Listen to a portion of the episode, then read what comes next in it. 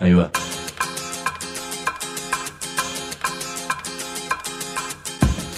La Vaca es una colecta de recursos, es una cooperativa de trabajo, es una página web, un periódico mensual, una editorial, una cátedra, un bar.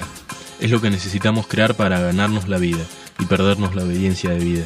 La Vaca es comunicación, ida y vuelta. Ahí va. Decimu, no te calles. Decimu, como se te cante, como te salga, como puedas. Decimu para que escuchen los que te dicen, vos no digas ni mu. Ahí va.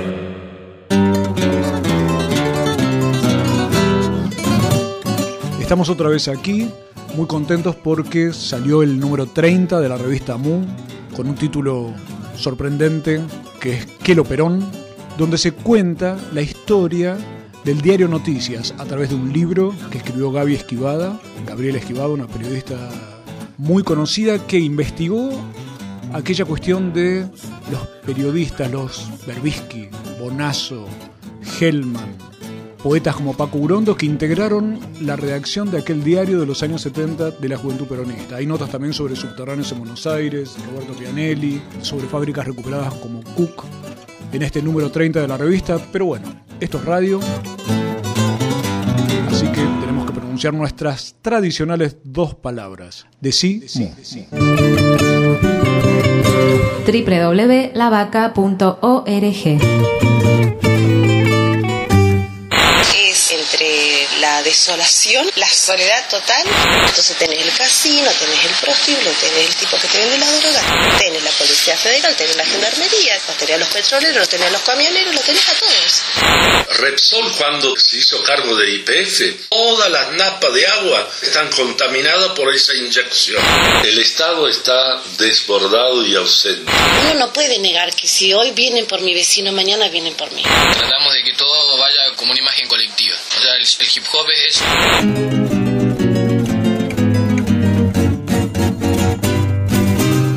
Estamos en Decimú, el programa de nuestra cooperativa de trabajo La Vaca, para proponerte un viaje realmente extraño. Estuvimos en la Patagonia, en Comodoro Rivadavia, en Caleta Olivia, en Las Heras, y surgió a partir de ese viaje una intriga sobre qué puede linkear el petróleo con el rap, la explotación minera con el hip hop, o situaciones de represión y de muerte que a veces desde otros lugares no se alcanzan a percibir en toda su magnitud, con la posibilidad creativa de chicos de 20 o 21 años que aparentemente, según la lógica, no tendrían ningún futuro. De eso vamos a hablar.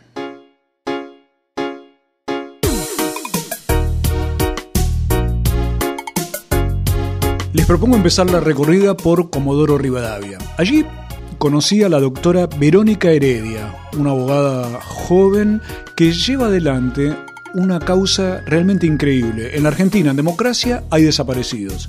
El caso más célebre es el de Julio López. Pero también hay casos como el de Iván Torres o el de Luciano Arruga. Chicos pobres que desaparecieron seguramente en manos del Estado o de la policía, si se quiere ir más a lo concreto. Y Verónica lleva adelante esa causa que llegó a la Corte Suprema de Justicia y a la Corte Interamericana de Derechos Humanos para lograr que exista alguna información y algún grado de verdad sobre lo que ocurrió con Iván Torres, que es el hijo de María Millacura, que es la defendida por Verónica. La primera sorpresa nuestra es Derechos Humanos hoy. Ahí se entiende clarita cuál es la situación. Pero con Verónica hablamos también sobre cómo percibe ella esto que yo querría llamar en principio modelo minero y petrolero. ¿Por qué? Porque en la Patagonia en este momento está invadida por ambas cuestiones. El petróleo es muy conocido, el tema minero es mucho más reciente y Verónica nos explica cuál es el clima que ella percibe en esa zona que de pronto abarca dos provincias como Chubut y Santa Cruz y lugares como Caleta Olivia, Las Heras y Comodoro Rivadavia, que es donde estuvimos conversando con Verónica Heredia. Acá es eh, entre la desolación. la soledad total y, el, trabajo que les impide a la gente eh, poder asociarse. Por eso, por eso es tan maravilloso lo que hacen las mujeres en Caleta Olivia, en Pico Truncado, porque son ellas las que tienen como, porque son, son las que se están reunidas, reunidas por los hijos, por lo cotidiano. El varón está trabajando, encerrado 10 días, enajenado de la vida, ¿entendés? Lo único que hace es ir a un prostíbulo a drogarse y alcoholizarse. Y trabajar 24 horas para la empresa. Ahí Verónica nos daba algunas pistas para poder entender. Hablaba de la soledad, y de cómo el propio modelo de trabajo impide que la gente se asocie. Piensen los que pueden calcular cómo la gente puede agremiarse, pero la asociación ya como cuestión personal, la Patagonia es una zona inhóspita, fría, ventosa, ya es conocida esa, esa característica, pero además el propio modelo económico del petróleo, sobre todo en el lado del Océano Atlántico, impide esto esta forma de asociación y las mujeres, en Caleta, Pico Truncado y demás, decía Verónica, son las que logran asociarse por una cuestión casi obvia que es viven conviven en las ciudades mientras los hombres van a los pozos petroleros a, trabajar, más todo ese elemento que agrega Verónica, que no es ninguna moralista, sobre el tema del prostíbulo, la droga, que habría que verlos como eh, formas de escape o de defensa frente a trabajos que en algunos casos parecen muy bien pagos, pero que en todo caso suelen ser insalubres y enfermantes en muchos otros sentidos. Le pregunté, para entender este tema de las cifras, cómo es aproximadamente la, cuestión del costo de vida, y esto nos contaba Verónica Heredia. Es imposible. Acá un alquiler te sale 3.000, 3.500 pesos. Eh, este, entonces... Eh, están en los barrios, están las usurpaciones, diríamos, o las casitas que se van armando una al lado de la otra, en, que, también esto genera conflictos en los barrios. Porque entonces, por ejemplo, viene gente eh, o, de repente un changuito de 19, 20 años empieza a cobrar 5 mil, 6 mil pesos. o sea, entró en una petrolera y empezó a cobrar 5 mil, 6 mil pesos. Sigue viviendo en el mismo barrio, viste, amontonado en una casa eh, sin, sin proyección de nada, porque acá no es que, la cuestión cultural es, muy complicada. Entonces no es que, con esos 5 mil pesos va a ahorrar para qué. Se la chupa y se la, ¿entendés? Se la juega. Acá los casinos, van a ver los, la cantidad de casinos que hay. Lo que más me llamaba la atención mientras hablábamos con Verónica allí en Comoro de Rivadavia es que hablara de chicos sin proyección pese a que parece que estuvieran ganando mucho, esos 5 mil pesos que mencionaba ella. Y agrega un elemento que es el del casino. Casinos que en la zona del sur están eh, regenteados por eh, un empresario llamado Cristóbal López invaden distintas ciudades y terminan siendo una manera de reciclar el dinero porque mucha de la gente termina en el casino en una especie de círculo vicioso del cual cuesta un poco salir. Pero al plantear estas cuestiones, Verónica empezaba como a hacer como una especie de mapa, imaginemos un rompecabezas de cómo es ese modelo petrolero y yo creo que también minero que se va instalando en la zona de la Patagonia. Así nos lo describía Verónica Heredia. Están todas las piezas acomodadas, están todo, está todo. Así de chiquitito y a todo acomodado. Están todos los muchachos. Entonces tenés el casino, tenés el prostíbulo, tenés el tipo que te vende la droga, tenés, este, tenés la policía federal, tenés la gendarmería, tenés, los petroleros, tenés los camioneros, lo tenés a todos. Acá están todos. Compara tu vida con la de los demás. Verás que nos dividen por estatus social. Hoy se compra todo con dinero, dinero. El mundo se vende y no, no quiero, no quiero ser un producto más de la ambiciosa maldad. es que yo simplemente muestro mis anhelos, anhelos. Difícil llegar al oyente, pero te espero. Cuando uno estudia en la escuela secundaria le dicen que la, sociedad está dividida en actores económicos, puede haber obreros, está la, agricultura, la industria y demás. Verónica tiene que hacer otro tipo de, diseño de cómo es la sociedad del sur, donde se incluye el casino, el prostíbulo, la policía, la gendarmería, los petroleros, todo funcionando en en pro de un tipo de modelo de control social probablemente, pero vamos a ver si, es así o no es para tanto. Después de la visita a Comodoro con Verónica, viajamos a Las Heras, una de las principales zonas petroleras del país. Y allí nos fuimos a llorar a la iglesia.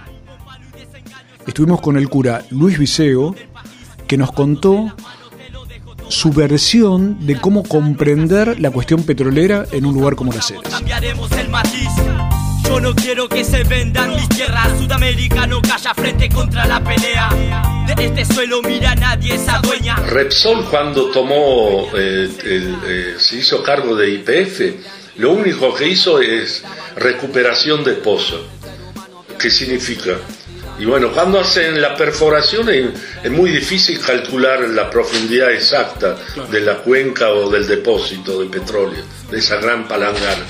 Entonces, cuando ya quedan restos, entonces para sacarlo todo, ¿qué hace? Tiene que inyectar agua con materiales pesados, que son muy contaminantes. Eh, hay contrato que le exige eh, que cuando inyectan, los caños tendrían que estar sellados. Acá no le importa nada. La presión cuando inyecta es impresionante. Si no está bien sellado el caño, se desparrama. Por lo tanto, todas las napas de agua acuífera están contaminadas por esa inyección. Ahí descubrí cómo un cura se puede hacer eh, experto en temas petroleros, casi un técnico. Eh, don Luis Visego es italiano, nació en Verona, se le nota el acento. Pese a que hace 40 años que vive en la Argentina, 12 de los cuales estuvo en la provincia de Buenos Aires, en zonas como La Matanza. De allí partió hacia el sur y a meter la nariz en este tema petrolero que evidentemente le, preocupa demasiado, no tanto por la cuestión estrictamente pe- petrolera, aunque también le ocurre por eso, sino también por los efectos sociales que produce el tipo de explotación que hay allí. Por ejemplo, lo que él contaba sobre la contaminación de agua y la imposibilidad prácticamente en las eras de tomar agua potable, salvo que uno huya del lugar para poder hacerlo. También hablamos con Luis cómo percibe él la acción estatal en un lugar como Las Heras. Esto nos decía. El Estado está desbordado y ausente, por lo tanto hay problemas de vivienda, problem- problema de agua. Hicieron, entregaron tierra sin agua, sin luz, sin gas. Hay problemas de violencia familiar impresionante, violaciones, eh, falta de vivienda. Eh, esto es un gran campamento. eh, eh, hay vida nocturna, hay más de 30 cabaret o más Ajá. acá en la acera. No sé qué, qué control habrá. Problemas de droga ahora, ya tenemos el Paco acá en las escuelas. Chicos de primaria fumando Paco ya, así. Es un gran campamento petrolero, donde el Estado siempre llega tarde o llega como bombero, yo digo yo como para, para apagar el incendio nada más.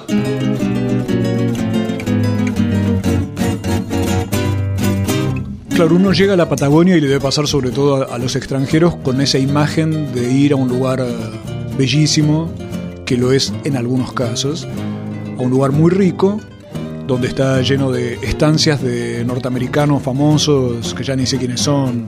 Rambo parece que tiene una estancia allí, Don Sylvester Stallone, pero lo cierto es que lo que empieza a ver es un tipo de modelo de desigualdad que hace que Visego hable de estos otros temas, violencia familiar, violaciones, falta de vivienda, ese campamento petrolero lleno de cabarets como modo de escapismo, como te decía antes, sin control, con el problema de drogas en las escuelas y un ambiente que parece desolador. De eso estamos hablando. Dice que el Estado llega tarde siempre como un bombero para apagar un incendio que no se puede apagar. Dentro de un ratito vamos a hablar sobre algunas características de ese incendio, cómo lo ve el cura, cómo lo ven las mujeres que estuvieron presas e hicieron huelga hace algunos años, pero a la vez cómo los jóvenes están encontrándole una vuelta nueva a cómo pensar estos temas a partir de la cultura, o mejor dicho, a partir del rap.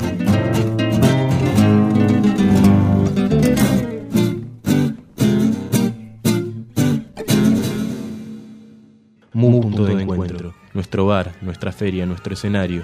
Cosas ricas para alimentarnos el cuerpo y el alma. Estamos en Hipólito Yrigoyen 1440. Consulta nuestra agenda de actividades libres y gratuitas en www.lavaca.org. Ahí viene Daniel Andújar, que está presentando un espectáculo increíble en Mu Punto de Encuentro los sábados. Es la presentación de su libro Dengue y aquí se viene entonces la poesía para detener la respiración artificial. Rapaz. Carneirinho.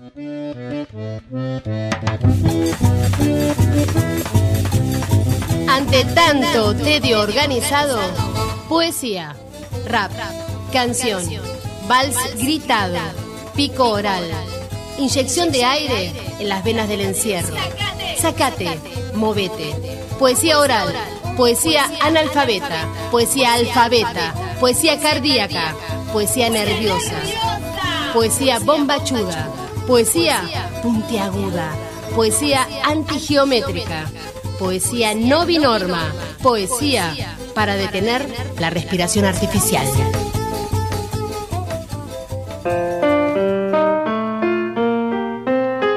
Alguien allá lejos me llamó Promiscua. Y me puse colorada como una bergamota pasada de rosca, de sol, de calentura de verano, y quedé angustiada, con un cartel aberrante calando mi existencia. Promiscua. ¿Será porque me deleito horas colgada chupando pijas negras, blancas, rosas, amarillas, pasadas de rosca, de sol, de salivas calientes de verano? ¿O porque ato a los hombres que me cojo con un clítoris brutal, femenino, pero que intermitentemente, cual salamandra henchida, llamé a rayos de electricidad, multiorgásmicos, hambrientos, con intenciones, con intenciones promiscuas. ¿Será porque los dejo hacer con sus lenguas y todo mi ser hembra se erecta ante cerdos ardientes cuan egoístas? Promiscua. Pero más, sos vos. Cuando alborotado te olvidaste que estabas masticando mi carne blanquita y tragabas en celo todo lo que supura esta gran herida. Promiscua. El grito es eco que me persigue con garras de macho que humilla, en CD rayado y me tajea la saliva. Quedé hecha perra rabiosa, con vestido tatuado, salpicado de semen, con margaritas podridas, que me convierte en la promiscua. Pero no, no yegua ni prostituta. O todo eso y más que te provoca. Atada con chaleco de debilidad, ahogada en bañera rebalsada de salsas picantes, atascada en la fotografía, con la facción desesperada, yendo de cuerpo en cuerpo como quien traspasa la puerta de una casa que nunca es suya.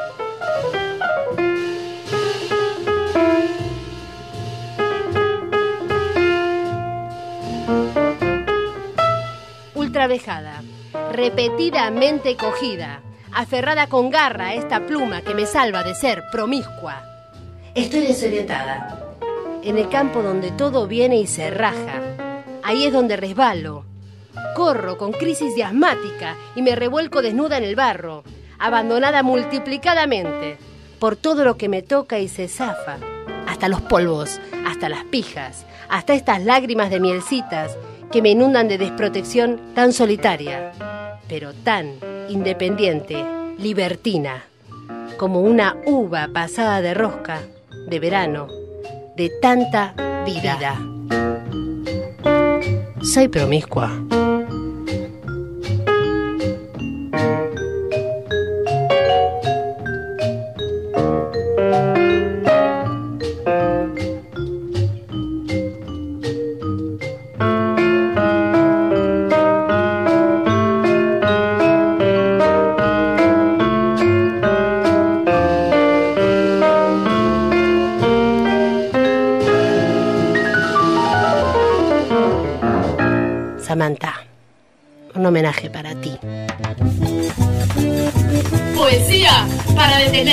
Respiración artificial.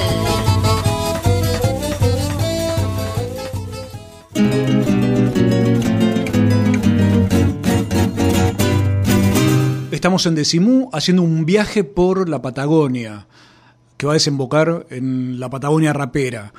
Empezamos hablando de Comodoro Rivadavia y de una abogada, Verónica Heredia, abogada de derechos humanos, entre otras cosas, que está investigando las causas de desapariciones de chicos eh, y adolescentes en, la, en Comodoro Rivadavia, por ejemplo, en Chubut, víctimas de una violencia estatal y policial tremenda con respecto a la famosa aportación de rostro o como ustedes prefieran llamarla. Está generando eso los actuales desaparecidos, los desaparecidos en democracia. Pero de ahí viajé a Las Heras y estaba hablando con el sacerdote Luis Viseo, el párroco de Las Heras, que en algún momento tuvo que albergar a los petroleros que huían de la policía también. Y él me dio su descripción de lo que piensa de lo que son las fuerzas del orden en la zona de Las Heras, en la provincia de Santa Cruz. La justicia, por otro lado, no funciona. La policía está, está corrompida. Acá estamos peor que en la provincia de Buenos Aires. Yo estoy convencido, en primer lugar, que la policía está metida en la droga, eh, robos, intentaron eh, saquear el, el Banco Santa Cruz, no pudieron abrir la caja fuerte. Y está el casino enfrente, custodiado por la policía. La policía no vio nada. Y después la violencia este año habrá por lo menos 20 denuncias, los que se animaron, violencia de parte de la policía. Hay muertes, se hicieron figurar como suicidio y fueron muertes violentas por la policía. Esto de tierra de nadie. Para que Viseo diga que la cuestión es peor que en la provincia de Buenos Aires, la cuestión policial es peor que en la provincia de Buenos Aires, después de haber vivido 12 años él mismo en La Matanza, da una, un parámetro de la gravedad del problema que está planteando. Gente desaparecida, situaciones de represión que no se esclarecen, muertes violentas. En Comodoro Rivadavia me decían que en la zona se calcula que en democracia ha habido alrededor de 40 casos de desaparición de personas que no se sabe sencillamente dónde están y la tendencia en los últimos años es el ataque, la muerte, el fusilamiento o en algunos casos, como el de Iván Torres, la desaparición de chicos pobres. Pero con Visego estamos hablando también de lo que es el modelo petrolero. Y este hombre italiano se puso casi operístico al respecto. Las compañías están, eh, están ganando precio, precio eh, eh, dólar. Acá el obrero está ganando precio peso argentino. Antes éramos uno a uno, ahora es, casi cuatro a uno. Así que las la compañías están ganando una barbaridad. Y encima, la mayoría de los pozos ya estaban, estaban eh, funcionando. No hubo inversión. Hemos regalado, hemos entregado. Yo llamo este momento que está viviendo la provincia como la segunda colonización. Nada más que antes el, el, atropello vino de afuera, ahora es una entrega desde adentro. Visego habla de una segunda colonización, es el cura de las Heras y está espantado ante la situación que le toca ver cotidianamente a partir de ese humilde cargo en la parroquia, pero que le permite que eso funcione casi como un atalaya, como un punto de mirada sobre lo que está ocurriendo en el lugar. Allí mismo crucé una situación increíble. Las oficinas de Repsol IPF, que ahora solo parece llamarse IPF, pero podemos recordar que Aún el 80% de las acciones pertenecen a Repsol y el 20% a la familia Eskenazi, argentina. Pero la principal oficina en Las Heras había sido tomada por desocupados que estaban reclamando asistencia, planes sociales, trabajo estaban reclamando en realidad. Los planes sociales es lo que les da el gobierno. Por ejemplo, cuando ellos tomaron el Consejo Deliberante. Me llamó mucho la atención que después de la toma del Consejo Deliberante ellos iban a averiguar qué medidas eh, se iban a llevar a cabo con respecto a su situación y lo único que se había hecho era desinfectar el Consejo Deliberante después de una toma de algunos días por parte de los desocupados. Esta mezcla de desocupación con desinfección supongo que pasará a formar parte de los futuros tratados de ciencias políticas.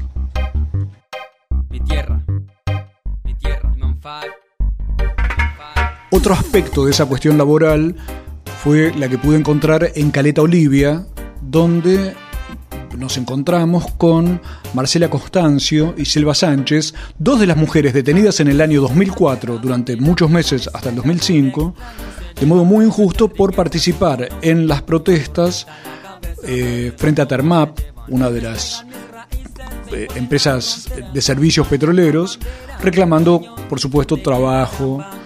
Y en aquellos años tuvieron que pasar muchos meses de cárcel con en un total de seis obreros petroleros.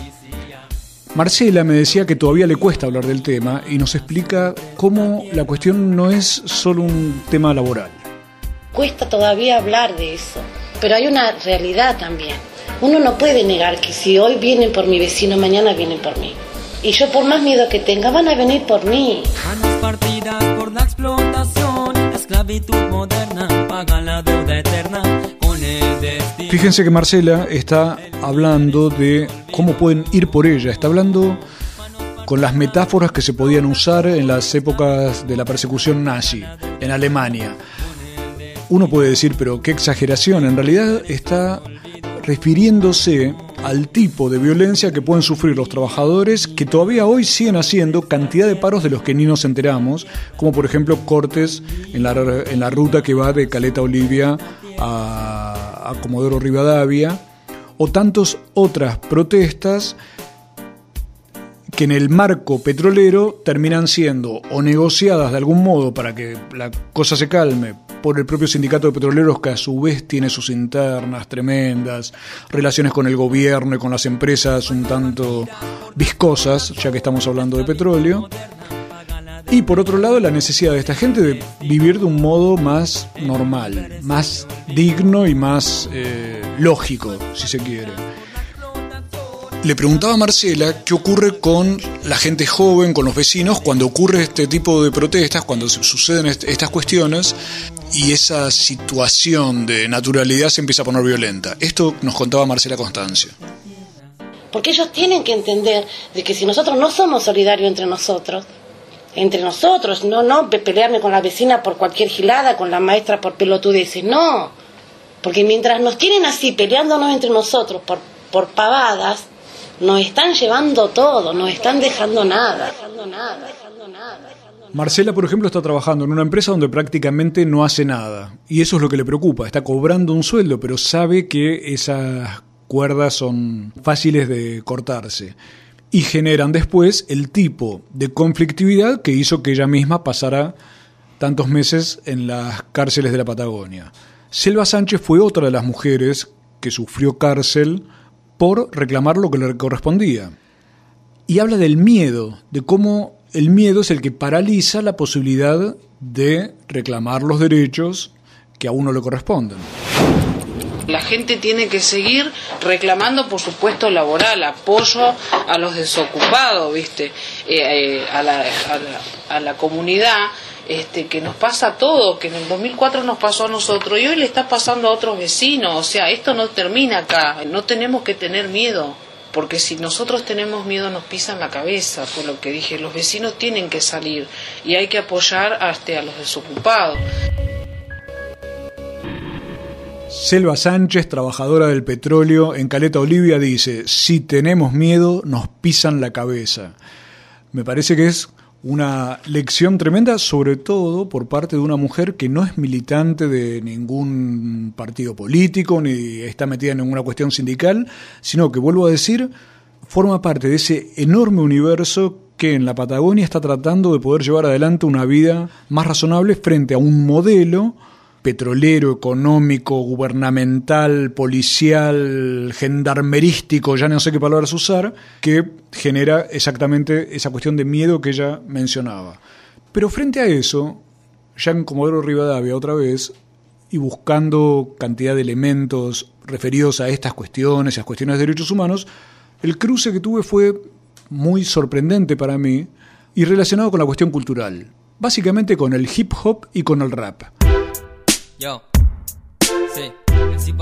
Porque un grupo de chicos de 20 y 21 años, que se denominan de muchos modos, pero el, uno de ellos es poesía urbana, había estado interviniendo hace unos meses en un congreso justamente de derechos humanos que se hizo en Comodoro Rivadavia y quisimos conocerlos para ver qué era lo que opinan, qué es lo que opinan, cómo están viendo la situación desde una posición radicalmente diferente a las que venimos viendo.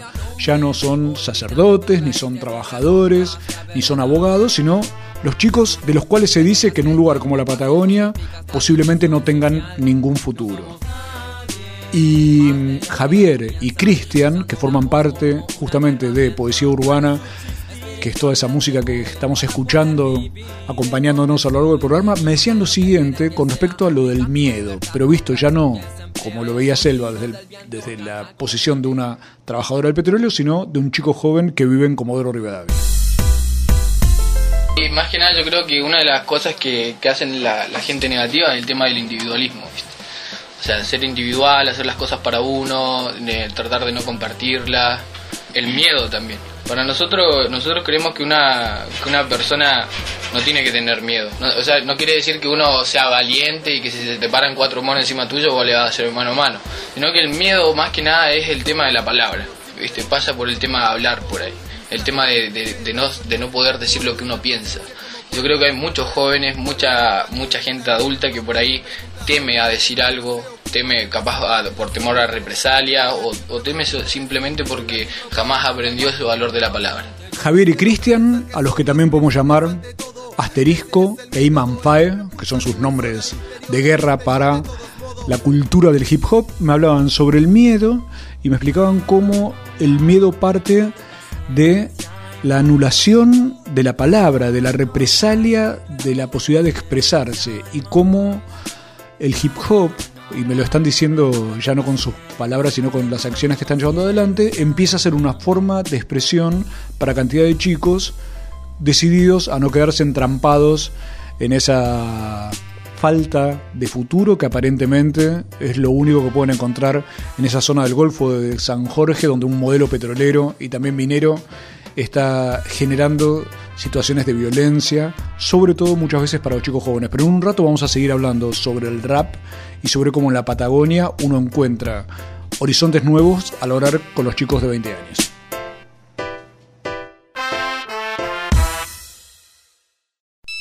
El municipio en tu celular. Si querés recibir información gratuita sobre servicios, noticias y actividades del municipio, manda un SMS al 11 31 74 3359 o ingresa a www.moron.gov.ar y elegí las opciones que te interesen. Municipio de Morón. Ahora, los mejores autores argentinos y latinoamericanos están a su alcance. Por solo 14 pesos mensuales recibirá un libro por mes de una colección memorable. Desde la gente, edición del Instituto Movilizador de Fondos Cooperativos. Suscríbase al 5077 8017. www.lavaca.org La antigua sabiduría dice que Mu fue un continente en el Océano Pacífico.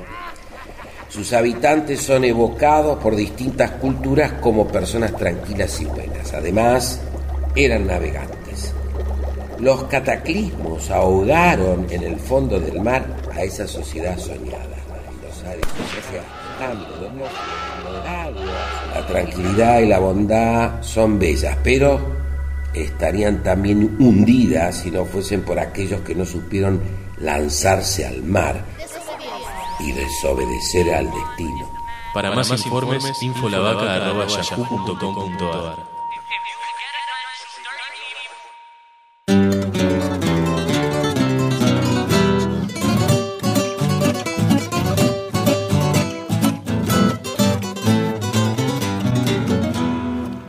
Estamos otra vez en Decimú recorriendo la Patagonia, eh, empezando por Comodoro Rivadavia, pasamos por las Heras, toda la cuestión petrolera, la cuestión de contaminación que nos explicaba el sacerdote Luis Vicego, la cuestión de la desolación que nos explicaba la abogada Verónica Heredia, que está llevando adelante las causas por desaparición de chicos en Comodoro Rivadavia, lo está llevando como juicios incluso ante la Corte Interamericana de Derechos Humanos. Hablábamos con las obreras que estuvieron presas en Caleta Olivia, que nos hablaban del miedo que existe hoy para manifestarse a la vez como si uno tiene miedo y se deja vencer por el miedo, te pisan la cabeza, decía Selva Sánchez. A ver, estoy leyendo algo. Compara tu vida con la de los demás.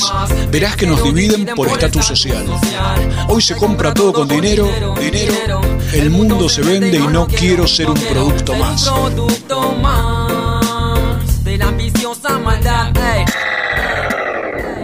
Lo dicen mucho mejor los chicos de poesía urbana ese grupo cultural de rap que implica no solo el, el, rap, sino el hip hop como cultura, lo que involucra también a los graffitis, a los DJs, el baile, un movimiento enorme que va juntando cientos y cientos de chicos como una especie de escuela que va difundiéndose a lo largo de la Patagonia, dándole a cantidad de chicos que no tendrían posibilidad en algunos casos de estudiar y seguramente menos aún de trabajar, de integrarse a modos cooperativos y muy creativos de cultura, como lo es el hip hop.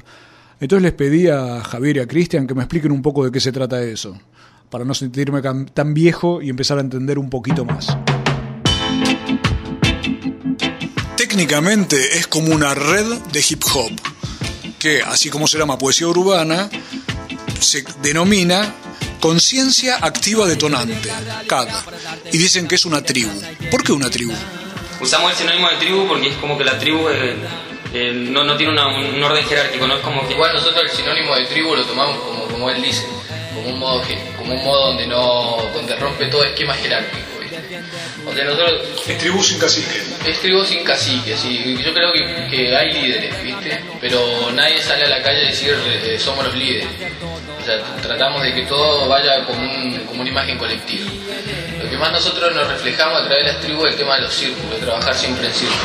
O sea, el, hip hop es eso, el hip hop es una, una cultura tribal. Porque si vos te fijás, algún día te parás en una esquina y veas unos pibes improvisando, los pibes van a estar en ronda y cuando se forma una ronda de baile siempre va a haber un círculo. Entonces se forma un círculo vicioso. Y rompe con todo esquema también educacional de las escuelas también donde el profesor está adelante con un símbolo de autoridad y los demás alumnos están mirándose eh, detrás de las núcleas. Un núcleo que se esparce. Javier y Cristian, estos chicos de 21 y 20 años, que ya son como los veteranos de todo el grupo de poesía urbana, hablan de cómo romper un esquema educacional. el clásico, el profesor adelante explicando cosas en las escuelas, los chicos mirándose la nuca, aburridos, esperando que la cuestión termine.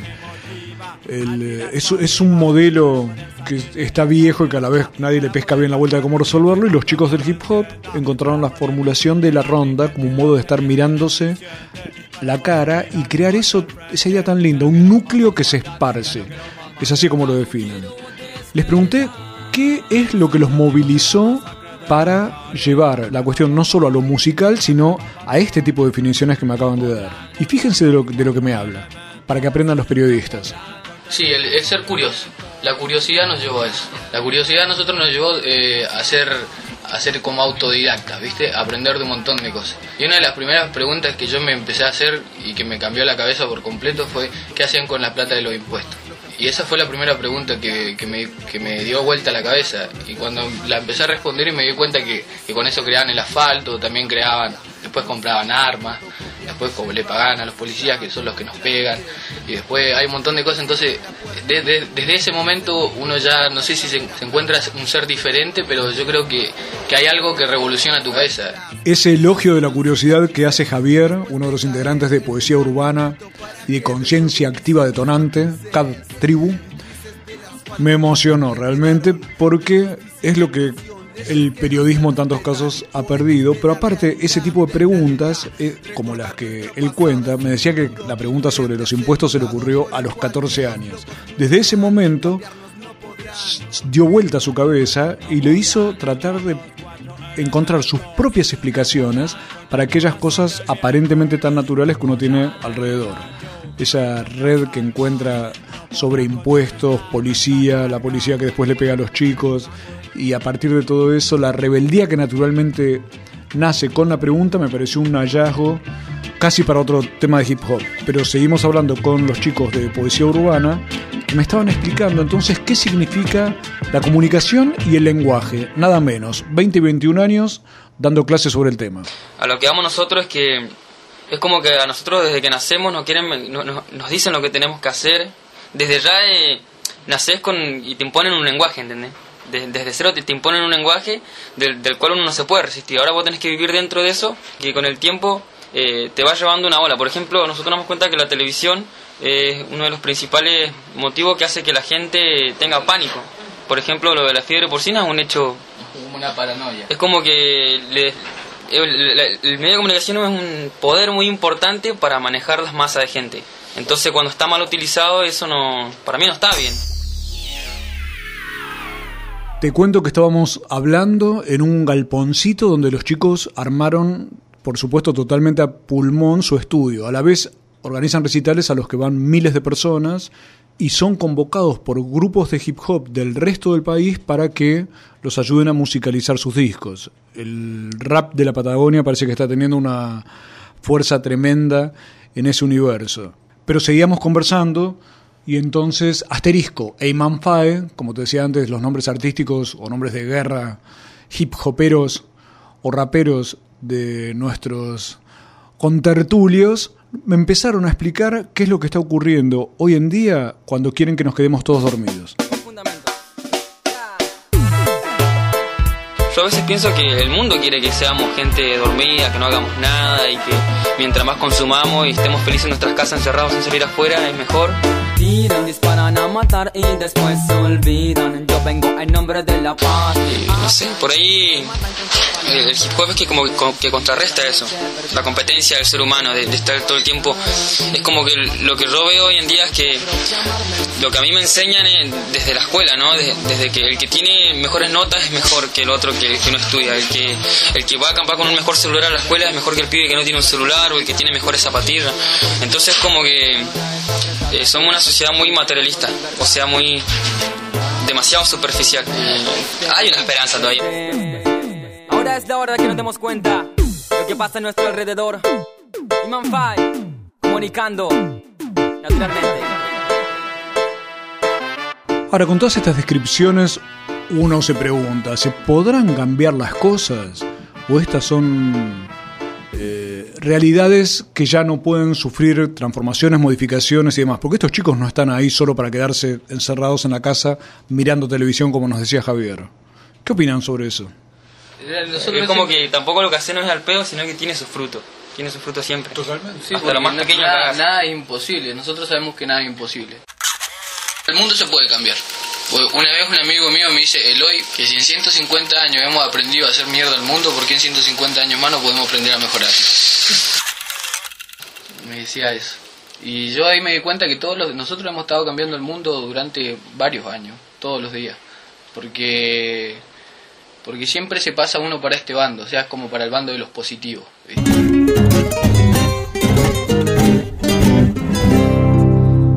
No sé si me quedaría con la- la- las cifras de los 150 años de destrucción y 150 años para reconstruir, pero lo cierto es, si somos capaces, como dice Eloy, el amigo de Javier, de destruir, ¿por qué no ser capaces de construir? En un ratito, los chicos de la Patagonia nos van a explicar justamente cómo se puede construir y cómo entender la farándula, las lagañas, el resentimiento social y las utopías.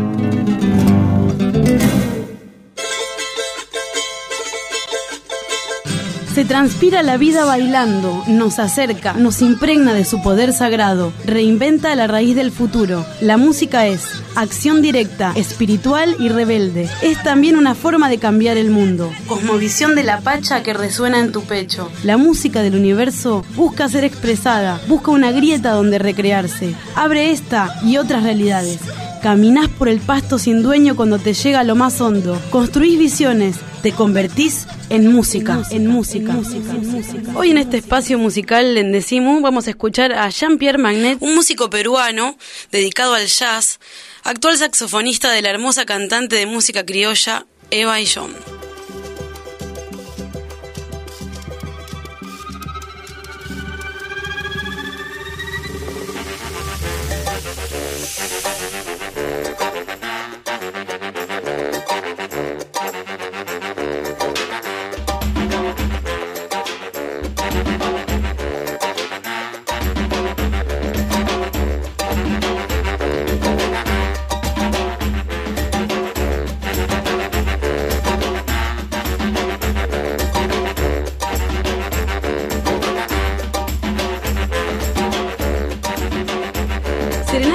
Es, en las mismas palabras de este músico, el proyecto musical de su vida.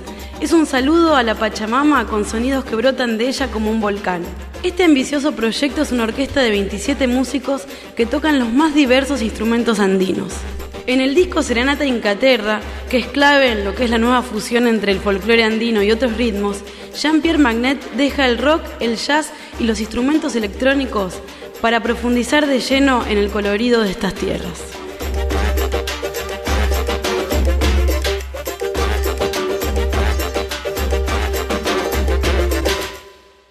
Entonces vamos a escuchar Llamas en Libertad.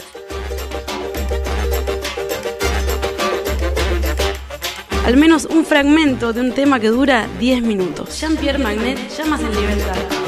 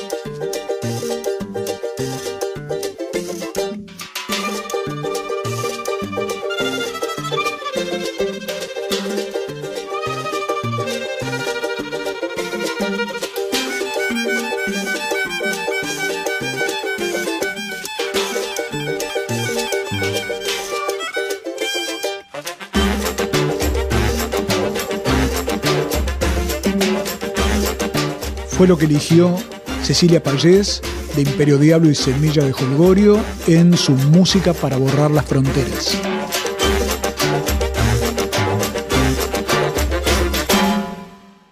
www.lavaca.org Decimu, como se te cante, como te salga, como puedas. Decimu, para que escuchen los que te dicen, vos no digas ni www.lavaca.org, nuestra casa en la web. Visítanos. www.lavaca.org. Encontrate con nosotros en la web y léenos y escuchanos cuando tengas tiempo y ganas. ¿Cómo puede ser que yo no haya dicho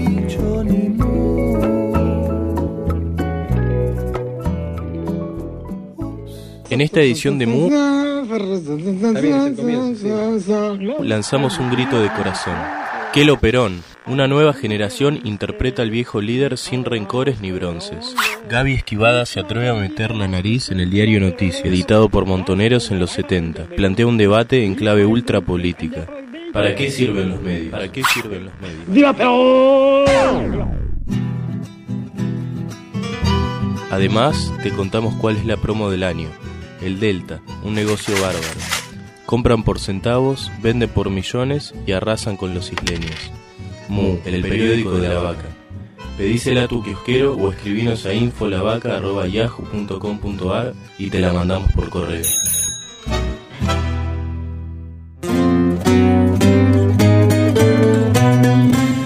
Otra vez en Decimú, en este extraño viaje que te estamos proponiendo por la Patagonia, extraño por lo arbitrario. Arrancamos con la cuestión del petróleo, estuvimos con un cura que nos explicó cómo se contaminan el agua y la tierra con el tipo de extracción que se hace, una abogada como Verónica Heredia que nos hablaba de los desaparecidos en democracia, los chicos pobres, con obreras que estuvieran presas y que dicen que si uno tiene miedo le pisan la cabeza y de ese ambiente tan opresivo que notamos en Comodoro Rivadavia, en Caleta, en Las Heras, a esta opción del hip hop como una forma cultural que está convocando a cientos y miles de chicos que se suman a aprender a bailar, a aprender eh, a hacer DJ, a hacer letras, a hacer grafitis. Uno encuentra en los barrios periféricos de Comodoro unos paredones pintados por los chicos de poesía urbana, ese grupo de hip hop y esa cultura de hip hop que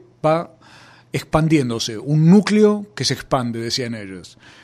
Ahora, estos chicos, ¿son el futuro del país? Curiosamente me dijeron que no, ni piensan. Nosotros, ponele, una de las cosas que, que nosotros sabemos que nosotros no somos el futuro del país, como jóvenes ni como ni los niños son el futuro del país. Porque en la escuela, ponele, a, los profesores siempre te decían que vos como niño eras el futuro del país.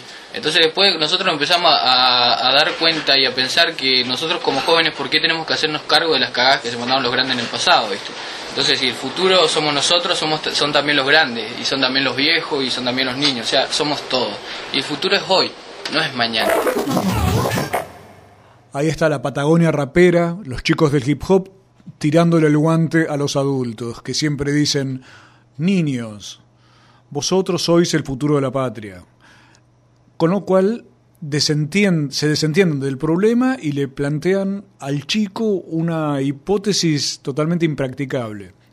Esos grandes son los que en lo que están haciendo en ese momento, aún al decir esas mentiras, están también contribuyendo a construir un futuro, en ese caso un futuro viscoso como decía antes o denso como el petróleo.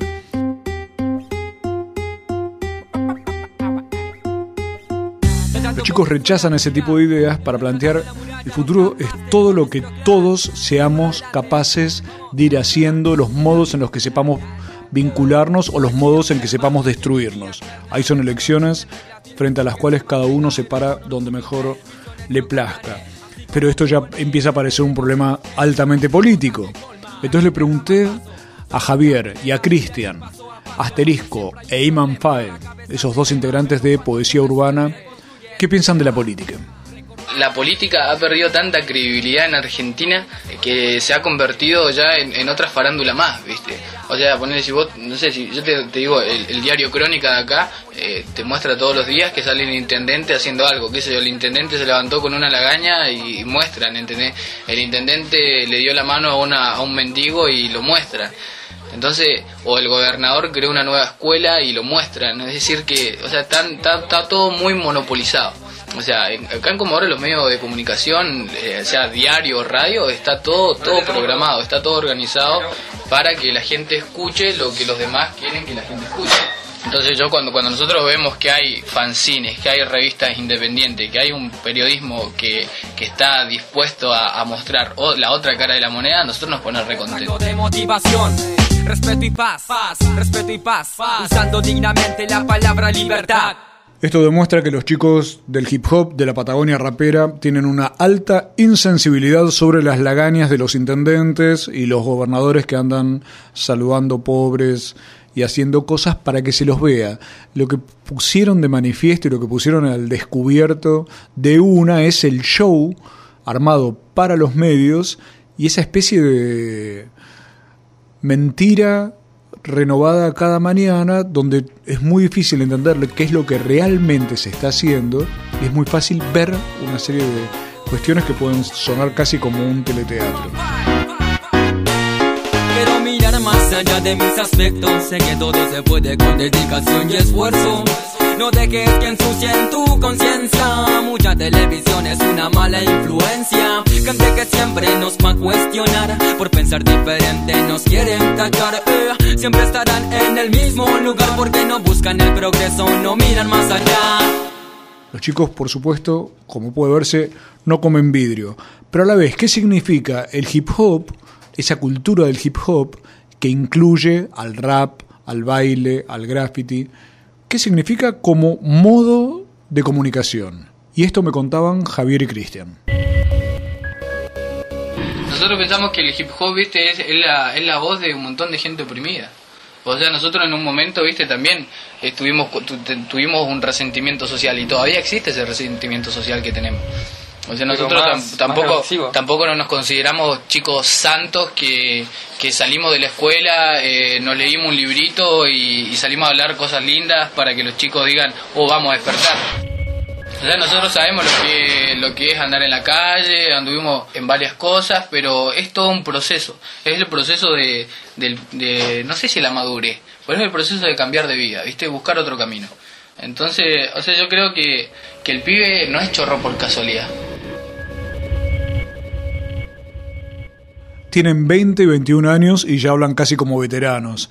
Están hablando de una maduración, de cómo, de lo que han vivido, de lo que les ha tocado pasar. No venden ninguna santidad al respecto, pero a la vez se pusieron a trabajar y a hacer cosas muy muy concretas que permiten, como te contaba antes, que cientos de chicos en distintos lugares de la Patagonia puedan estar realizando un aprendizaje, un trabajo, proyectos de vida relacionados con el hip hop y que son modos como de plantar a, a esos jóvenes en una situación diferente.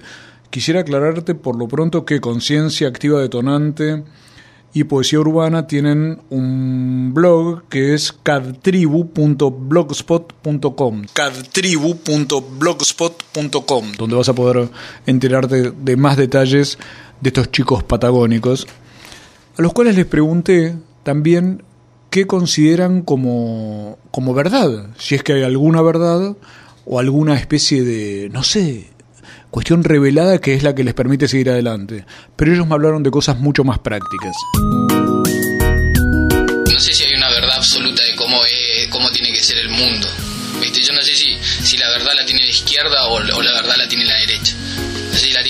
Ciencia o la religión, ¿viste? Pero creo que, que es la utopía, ¿viste? Es el camino en el que nosotros estamos caminando. Eh, ese, esa meta, ¿viste? Ese sueño, ese aire que, que, que, deseamos respirar todos los días de igualdad, de donde no te prohíban el, el conocer, el aprender, el, el, hablar, el amar, tantas cosas que hoy en día están escondidas. Yo creo que esa, esa es la utopía, la felicidad, la alegría. Yo creo que, que es el camino de nosotros, ¿viste? Pero, pero de algo te sirve la utopía, ¿viste? Para caminar.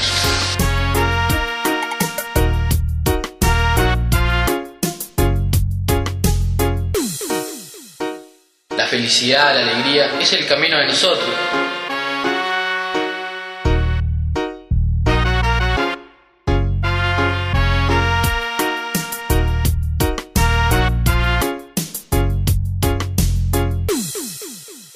Es el camino de nosotros.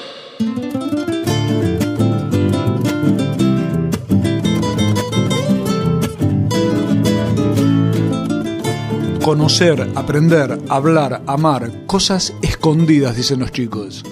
El siglo XXI esconde esas cuestiones a, jóvenes de 20, 21 años, más chiquitos, todavía había chicos de 12, 13 años aprendiendo a bailar, para los cuales estos verbos tan tremendos son casi sortijas imposibles de alcanzar.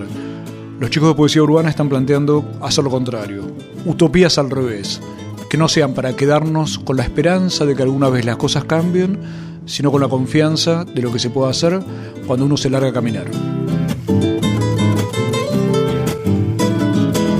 A lo largo de todo el año nos ha acompañado como guía espiritual, por llamarlo de algún modo, el pastor Carlón. Un hombre virtuoso, pero como ustedes habrán podido comprobar en todos estos programas, un hombre defectuoso. Sigue excarcelado, cosa que nos alegra, y ahora nos dedicaremos a escucharlo nuevamente. Evangelio, página perdida. Y dijo el Señor, pasará un camello por el ojo de una aguja antes de que un rico entre al reino de los cielos. Y la vida fue un infierno, porque el Señor cumplió su palabra y todos quedaron acá abajo. Puta que lo parió. Indulgentiam absolutionem. Shinjuta patrulla la cuadra y a los delincuentes pretende atrapar. Shinjuta anda en patrullero sin caño de a energía solar. Shinjuta no tiene estampitas, no tiene a la virgen ni a minas desnudas. Shinjuta lo tiene a Saibaba junto a la Dalai Lama y la imagen de Buda.